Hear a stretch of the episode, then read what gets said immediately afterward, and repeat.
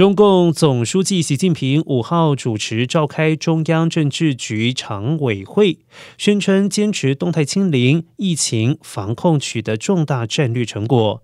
会议强调要毫不动摇坚持动态清零，坚决与一切歪曲、怀疑、否定中国防疫政策的言行斗争。会议并称。实践证明，中国的防控方针是由党的性质和宗旨决定的。防控政策是经得起历史检验的，防控措施是有科学有效的。我们打赢了武汉保卫战，也一定能够打赢大上海的保卫战。